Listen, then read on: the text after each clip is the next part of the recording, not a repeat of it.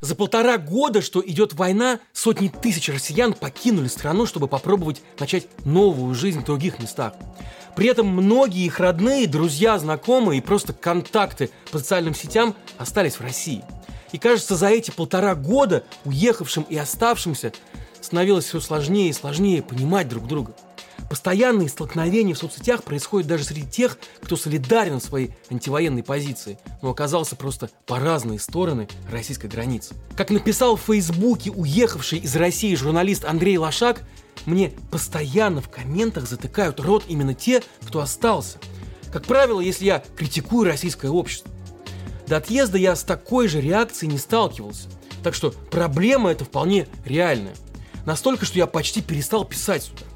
Конец цитаты. Но почему уехавшие и оставшиеся так бесят друг друга? С вами Павел Каныгин, и давайте разбираться, как нам вернуть взаимопонимание. Потому что даже если нас физически разделяют границы, все равно я верю, что вместе мы не одиноки.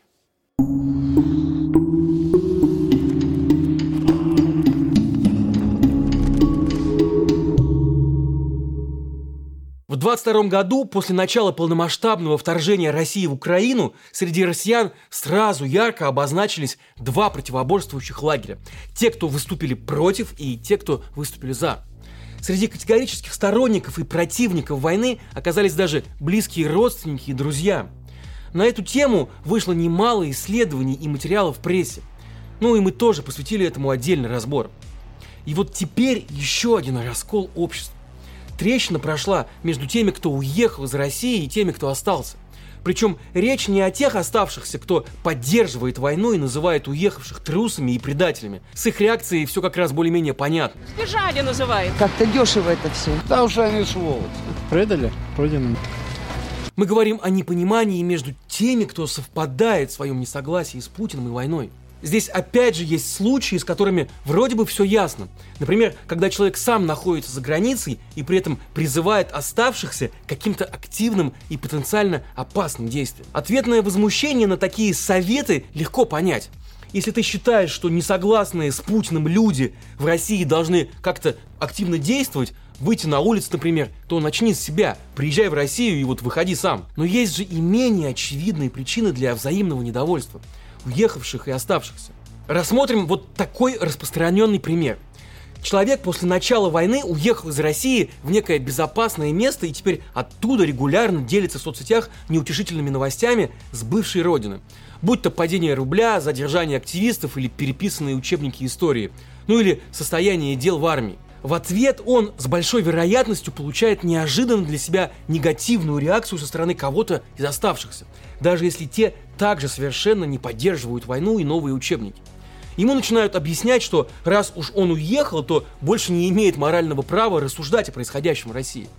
Ну или что эмигрировав, он потерял связь с родиной и не может полноценно чувствовать и знать состояние дел внутри страны советуют начать уже жить своей новой жизнью в новой стране, а заодно присмотреться к тому, что плохого происходит там, вместо того, чтобы выносить ссор из избы и заниматься этими никому не нужными обличениями России.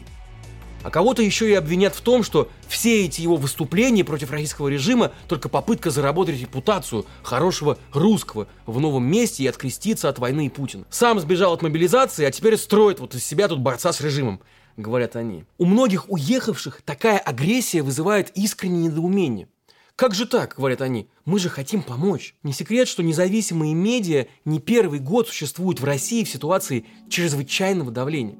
Их объявляют иностранными агентами, нежелательными организациями, ну и доступ к их сайтам блокируют, конечно. И даже обычный россиянин может получить реальный срок лишь за перепост информации, идущей в разрез с официальной позиции властей. Поэтому многие уехавшие и стали делиться на страницах своих личных соцсетей материалами неподконтрольных медиа. Им хотелось во что бы то ни стало не допустить государственной монополии на освещение войны и поддержать альтернативные источники информации. Конечно, в какой-то мере это является и реакцией уехавших на чувство собственного бессилия, на невозможность прекратить аресты и пытки в российских тюрьмах, убийства мирных жителей, на невозможность стереть из памяти Бучу и Мариуполь. Что ты можешь сделать с этим, если ты уехал? Тебе остаются волонтерство, донаты и вот распространение правды о происходящих преступлениях. Особенно, когда твои оставшиеся в России друзья не могут делать даже и этого из-за огромных рисков. Так думают уехавшие. И очень удивляются, конечно, когда в ответ встречают раздражение со стороны тех самых оставшихся в России друзей. Но почему помощь в виде критики российского общества со стороны уехавших так задевает тех, кто остался? Ну, во-первых, они ее просто не просили. Кому-то проще самому регулировать поток новостей, который он получает. Конечно, согласимся, что количество трагических и страшных новостей в наших лентах сейчас просто зашкаливает. Переварить их без ущерба для психики способен далеко не каждый. Ну и, конечно, да, соцсети стали удобным механизмом для того, чтобы делиться новостями во время информационной блокады. Не зря их так боится и всячески пытается взять под контроль Кремль. Но все же созданы соцсети были для того, чтобы делиться самой разной информацией. И когда они превращаются исключительно в поток страшнейших новостей, у многих это, конечно, неизбежно вызывает отторжение. И дело не только в новостях, но и в их выборе, конечно. Подавляющее большинство известий из России, которыми делятся уехавшие, это как раз плохие новости. С одной стороны, оно и понятно. Про открытие нового парка или запуск ракеты напишут и в официальных СМИ, в то время как уехавшие стараются распространять информацию, которую власти предпочитают не афишировать. Но факт остается фактом. Соцсети многих уехавших постоянно напоминают россиянам о том, как плохо сейчас в России. Ну и кроме того, критика российской действительности со стороны того, кто сам находится на родине, звучит примерно так. В каком же ужасном преступном государстве мы живем? Но стоит критикующему пересечь границу, как его слова для российского слушателя автоматически превращаются в куда более обидные. В каком же ужасном и преступном государстве они живут? Согласитесь, слышать такое очень неприятно, правда? В этих словах можно даже услышать высокомерие, снисходительность и злорадство. Но при этом даже если автор на самом деле этого туда и не вкладывал. Поэтому Андрей Лошак и другие журналисты, и даже целые СМИ стали сталкиваться с негативной реакцией на свои тексты после отъезда, даже если их тон и позиции остались прежними. Ну так что же, имеют ли уехавшие моральное право критиковать Россию? И почему они не посвящают столько времени освещению негативных новостей из своего нового места пребывания? Ну, ответ на первый вопрос очевиден. Да, конечно, право критиковать уехавшие имеют. Когда ты прожил всю жизнь в России, а потом был вынужден оставить карьеру и близких людей, чтобы начать все в другой стране с нуля, ты имеешь полное моральное право открыть рот и сказать, что ты думаешь о Путине и его политике.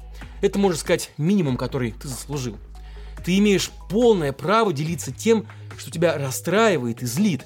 Это в том числе помогает тебе найти единомышленников и почувствовать, что ты не одинок.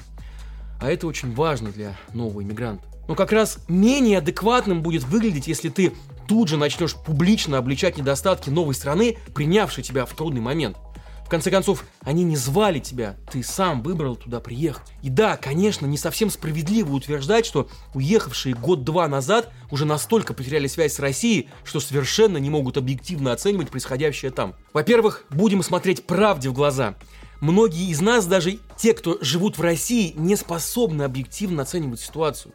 Мешают как эмоции, так и нахождение в ситуации постоянного дискомфорта, вызванного рисками, ну и, конечно, переживаниями за родных и близких.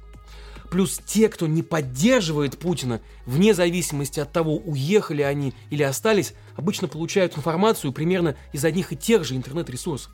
Разница только в том, что оставшимся для этого нужно использовать VPN. Но ведь правда, не узнаем же мы новости, выйдя на улицу. Подобное случается совсем редко. Но в чем оставшиеся правы, так это в том, что уехав, ты не можешь по-настоящему прочувствовать то, что чувствуют они. То, о чем они не рассказывают в соцсетях. Что их тревожит, что они переживают каждый день, оставаясь в России. И для них куда ценнее может быть делиться этим с кем-то, кто находится рядом, в той же ситуации – а не с тем, кто как будто бы что-то узнает об их жизни, глядя в свой телефон где-то за границей. Наконец, страх и ощущение опасности – это то, чего никогда не смогут почувствовать уехавшие. Именно ощущение страха за безопасность себя и своих близких и позволяет самым острым образом чувствовать и понимать жизнь здесь и сейчас, соизмерять свои действия и поступки и выстраивать поведение. И здесь складывается парадокс. С одной стороны, страх позволяет трезво оценивать риски и выживать, но с другой стороны – Будучи постоянным фактором, страх искажает восприятие людей и понимание ими мира вокруг. Сама по себе возможность запастить что-то Ну или обличающая войну или Путина, для многих оставшихся это недостижимая роскошь. И такой обличительный пост, написанный из-за границы, может еще раз напомнить им об этом и выступить неприятным триггером. Это как видеть человека, пьющего воду, когда ты сам испытываешь жажду. Но и наоборот, тех, кто уехал, могут возмущать посты в соцсетях оставшихся друзей, в которых те только и делают, что беззаботно проводят время на пикниках, пляжах и летних верандах. Наблюдая за этими картинками из счастливой и успешной жизни, оставшихся, конечно, можно забыть, что критиковать государство и тем более войну им сейчас попросту опасно. Поток из фотографий, еды, обновок и посиделок может представлять лишь малую часть жизни вашего российского друга. Это надо понимать. Ту, которую ему можно показывать без риска для жизни. И изобилие этих постов может быть прямой реакцией на его стресс и тревогу, которые он или она испытывают ежедневно. Наука это подтверждает. Например, профессор психиатрии Стэнфорда Анна Лемпке утверждает, что каждый лайк и каждое мимолетное одобрение в соцсетях заставляет человека чувствовать удовольствие на физиологическом уровне, потому что приводит к выбросу дофамина в кровь. Поэтому люди, испытывающие стресс, так часто и публикуют что-то в соцсетях. Так они подсознательно стараются почувствовать себя немного лучше и счастливее. Так что если Инстаграм вашего друга из угрюмой России в последнее время поражает вас жизнерадостным настроением, то вполне возможно, что это не от того, что он или она совсем расслабился или выкинул из головы войну и прочие несправедливости. Возможно, как раз напротив, ему сейчас очень сложно, сложнее, чем когда-либо. Конечно, когда ты проходишь через болезненный процесс расставания с родиной – и сложностями с обустройством жизни в другой стране, бывает очень сложно испытывать эмпатию к оставшимся в России, когда их соцсети переполнены счастливыми и беззаботными якобы постами и кадрами. Уехавшим бывает непросто наблюдать за этой расслабленной жизнью в соцсетях у оставшихся, еще и потому, что это как будто бы обесценивает их отъезд и сложности, через которые они сами проходят. Иммиграция часто очень и очень непростой процесс. Это я говорю вам, потому что знаю – я прошел через него сам. Ты должен как-то найти себе место в новой стране с непривычным для тебя культурным кодом. И тебе приходится одновременно искать жилье и работу, а твое образование и профессиональный опыт могут там не особенно и цениться или вообще никому не пригодиться. Приходится каждый день разговаривать на неродном для тебя языке, разбираться в тонкостях незнакомой бюрократической системы. Это трудно, а если ты еще и с семьей, то труднее вдвойне. А еще трудно смотреть на то, как оставшимся в России друзьям очень хорошо и они здорово проводят время без тебя, в то время как ты проходишь через семь кругов ада и миграции. Это может даже заставить тебя сомневаться в собственном выборе. А что если правы были те, кто говорил, что ты паникер и что не надо было вообще торопиться с отъездом? Тут, безусловно, важно не забывать, что соцсети представляют лишь иллюзию, небольшую и приукрашенную частицу реальной жизни. Порядочным людям, не поддерживающим войну и Путина, приходится в России очень и очень непросто. И это правда. И вероятно, что дальше будет еще хуже. Кто-то сейчас, я понимаю, может сказать, это был их выбор – остаться. Когда для тебя самого отъезд становится единственной возможной реакцией на нездоровую политику властей – очень непросто, может быть, понять тех, кто остался, жить своей более-менее обычной жизнью. В глазах уехавшего такие друзья и знакомые идут на неоправданные риски, а в чем-то даже и поддерживают политику властей, как бы соглашаясь на правила игры, которые запрещают выражать мнение, не совпадающее с официальным, и продолжая платить налоги в казну страны-агрессора. Уехав, есть большой соблазн увидеть в оставшихся пассивных конформистов, которые готовы пойти на моральные уступки, лишь бы не предпринимать никаких действий.